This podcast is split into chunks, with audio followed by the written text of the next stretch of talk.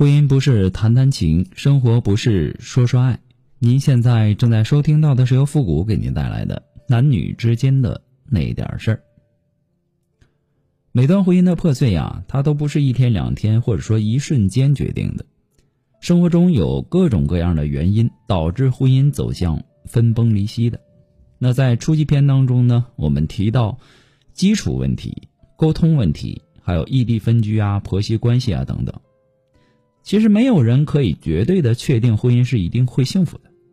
因为其中存在太多太多的变数，况且这些变数呢，并不完全取决于你自己。因为婚姻还有另外一个当事人，你哪怕把自己管理的再好，另一半管不好自己，婚姻也注定不会太幸福，或者说不会有什么好的结果。那么，首先说到家暴问题。家暴问题呢，它也是其中之一。那什么是家暴呢？家庭暴力啊，是指行为人以殴打、捆绑、残害、强行限制人身自由，或者说其他手段，给其家庭成员的身体、精神等方面造成一定伤害后果的行为。但需要注意的是，《反家暴法》呢，它规定的家庭暴力是指家庭成员之间以殴打、捆绑。残害、限制人身自由以及经常性的谩骂、恐吓等方式实施的身体啊、精神等侵害行为，无论哪一种都是可悲的。有些人呢认为啊，两个人吵架啊，你推了我一下，这也是家暴。哎，这就没法说了啊，因为啊，人在情绪冲动的时候啊，有些行为它是不可控的，也不要借题发挥。不管是男人还是女人，都一样。不要轻易的定性为家暴。那么，对于家暴行为的这种认定啊，应该从主观过错、伤害行为、伤害后果的程度等方面进行综合上的一个判断。那么，需要提醒的是，家暴不要轻易原谅，不要人家哭上那么一哭啊，然后一道歉你就心软了。你记住，有一次家暴。就会可能有第二次、第三次，这个比出轨更加不能轻易原谅。还有就是经济问题，其实很多人结婚的时候啊，因为年纪比较小，对婚后的经济生活呢缺乏认知，所以呢，婚后经济问题它就会慢慢的暴露出来。很多时候，好多人都认为婚姻只要两个人相爱就够了，不需要考虑对方的经济条件。但是现实并不是这样，我们生活在这个时代，逃不掉经济问题。如果说只考虑爱情，而一点都不考虑经济问题，那这个家庭很容易出现问题。如今买房买车压力大，生活成本高，物价涨得快，每个人都希望自己的生活质量能够慢慢的提高，这都是一种对待生活的一种期待。但是这种期待呢？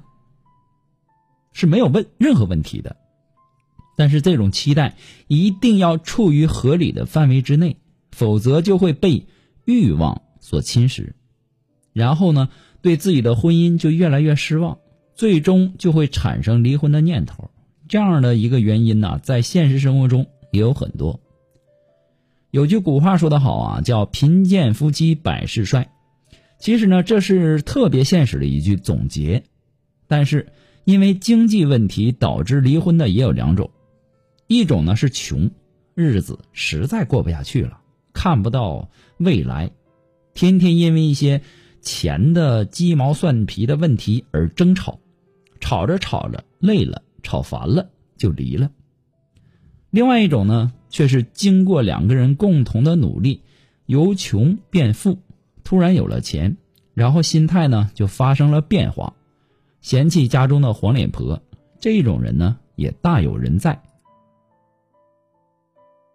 还有一种呢，就是因为喝酒啊、赌博呀、玩游戏呀上瘾。其实啊，因为这些导致离婚的也不在少数。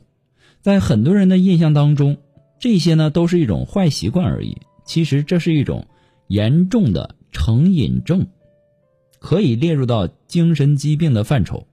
很多人在当初啊，可能想以此来转移内心的痛苦，转移替代心理上的一些无助和恐惧。但是这些瘾呐，一旦养成，就不会轻易的改掉，已经模式化的恶习，这就需要去当地的医院寻求治疗了。千万别不当回事儿。当婚姻中的一方在某一方不健康的方面出现成瘾的时候，很容易引起夫妻双方的矛盾，从而造成婚姻的破裂。缺少家庭意识和责任感呢，是大多数年轻人比较崇尚自我。那么，对于婚姻呢，更多的考虑啊是自我自身的感受。心理年龄呢也没有长大，尤其是八零后、九零后的一部分独生子女，从小呢家里娇生惯养，比较任性，生活阅历呢也比较少，婚后呢总是按自己的生活习惯去要求对方，然后不懂得如何承担家庭的责任，也缺少家庭的意识，还动不动呢拿别的异性。与另一半去比较，这不仅伤了对方的尊严，同时呢，也伤害了夫妻之间的感情，婚姻呢也就变得很脆弱。最后就开始质疑自己当初的选择，哎呀，是不是自己选错了人呢？是不是换一个人就好了的这种心态，然后最后以离婚收场。离婚啊，现在已经越来越常见了，一言不合就闹离婚。但是，到底是什么原因才会导致他们选择离婚呢？那夫妻离婚的原因是有很多很多的，他是一个巴掌拍不响的，肯定是两个人都有原因的。所以说，婚姻不易，且行且珍惜吧。那么今天的感知篇呢，我们也就先说到这儿吧。进阶篇呢，包括了夫妻生活呀、婚外情等等，那么敬请期待。